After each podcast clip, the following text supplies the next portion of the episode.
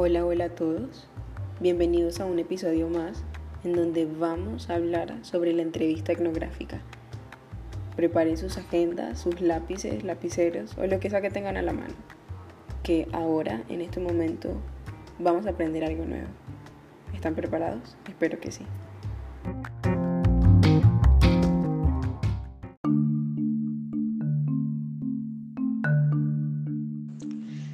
La entrevista etnográfica, considerada como práctica discursiva, es un proceso de coproducción de la información entre el entrevistador y el entrevistado, quienes orientan la interpretación de lo dicho a través de pistas o discursivas. ¿Qué significa coproducción? Muchos se preguntarán y es la producción, película, programa o espectáculo hecha conjuntamente por varias personas, empresas o países. Es decir, que la entrevista etnográfica se lleva a cabo conjuntamente por varias personas. Los marcos interpretativos de ambos, es decir, del entrevistador y del entrevistado, se articulan en virtud de las características reflexivas e indexicales del lenguaje. Indexicales se refiere a un comportamiento o enunciado que apunta o indica a un estado de cosas. Y estas características reflexivas son calibradas por las posiciones sociales de los interlocutores durante la entrevista Además, las lógicas prácticas y teóricas de los participantes, también las categorías emergentes y la propia situación de la entrevista condicionan y son transformadas por esta práctica discursiva.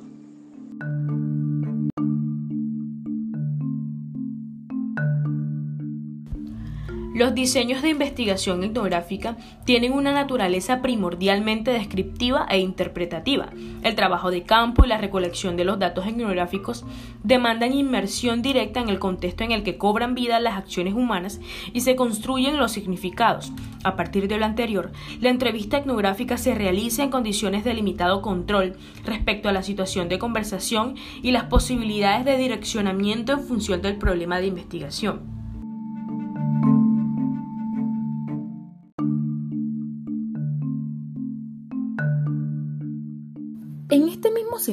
La entrevista etnográfica implica mayor flexibilidad, tanto en lo que se refiere a la estructuración de las preguntas que guían la conversación, como a la organización y disposición del espacio y el tiempo en los cuales se realiza.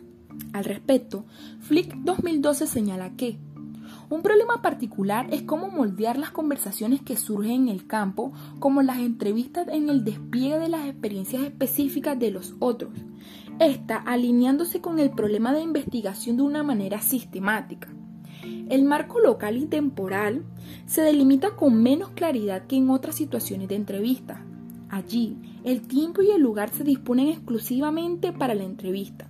Aquí, las oportunidades para una entrevista surgen a menudo de manera espontánea y sorprendente, a partir de contactos de campo regulares.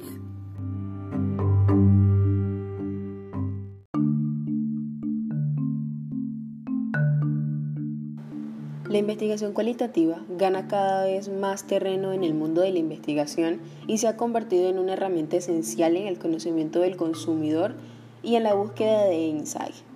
Las técnicas que van más allá del focus groups son cada día más utilizadas.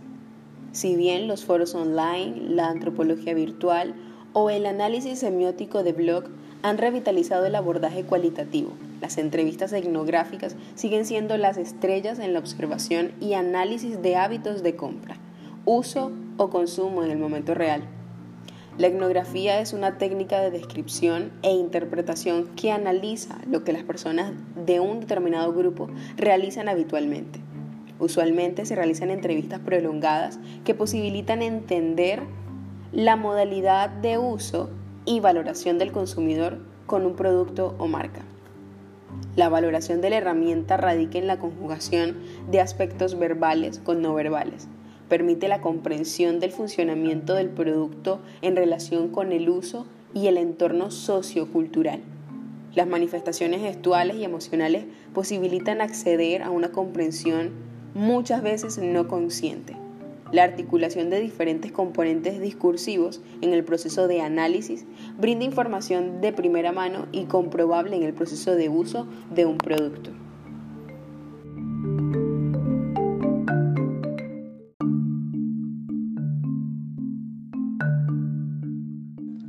También ligado a lo anterior, la entrevista etnográfica se caracteriza por un menor grado de formalidad en comparación tanto con entrevistas estructuradas como con las de tipo semiestructurado. De esta manera, en el marco de los métodos cualitativos, la entrevista etnográfica guarda cierta cercanía o vínculo con la técnica de la observación, particularmente de tipo participante. Su aplicación se orienta hacia la recolección o recopilación de datos de manera no estructurada, es decir, datos que no se han codificado en el punto de su recogida desde la perspectiva de un conjunto cerrado de categorías de tipo analítica. Dentro de esta parte es necesario resaltar las características más fundamentales que posee la entrevista etnográfica y que al momento de aplicarlas podemos llevarla a cabo de una manera óptima y concreta. Como primera característica, esta tiene un carácter fenomenológico o émico. Con esta forma de investigación, el investigador puede adquirir una serie de conocimientos internos de la vida social, dado que supone describir e interpretar los fenómenos sociales desde el punto de vista de los participantes, los cuales componen dicho contexto social. Es de mucha importancia saber la distinción entre los términos émico y ético. Émico hace referencia a las diferencias que hay dentro de una misma cultura y ético se refiere a la visión u orientación desde el exterior. Como segunda característica vemos que esta tiene una duración relativamente persistente por parte del etnógrafo en el grupo o escenario como objeto de estudio. Esto debido a dos razones. La primera, para lograr la aceptación, seguridad y confianza de sus miembros y la segunda, para aprender la cultura del grupo. Como tercera característica vemos que es de tipo holístico y naturalista. Un estudio etnográfico reúne una visión global del ámbito social estudiado desde distintas perspectivas, un punto de vista interno y un punto de vista externo, el cual está conformado por la interpretación del propio investigador. Como cuarta y última característica, vemos que ésta tiene un carácter inductivo, el cual se basa en la experiencia y la exploración de primera mano sobre un escenario social, a través de la observación participante como principal estrategia para obtener información. A partir de aquí se van generando ciertas categorías conceptuales y se descubren regularidades y asociaciones entre los fenómenos observados, los cuales permiten establecer modelos, hipótesis y posibles teorías explicativas de la realidad del objeto de estudio.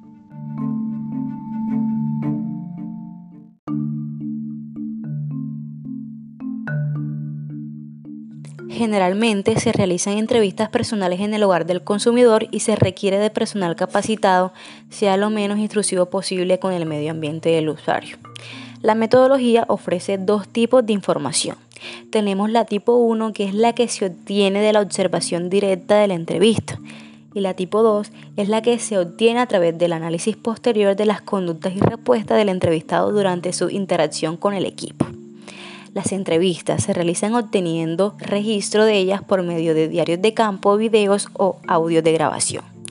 Y con la presencia de dos o tres personas donde participa la agencia de investigación y el cliente si éste así lo desea.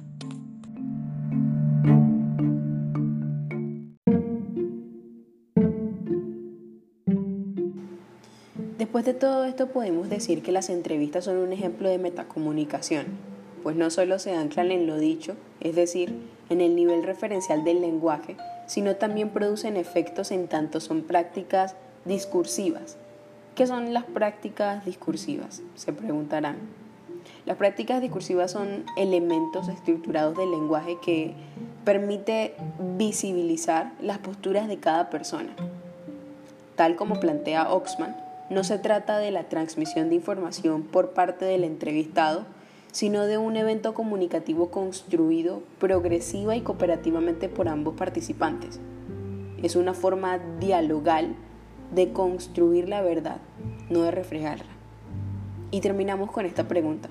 Si fueras un etnógrafo, ¿a qué comunidad entrevistarías?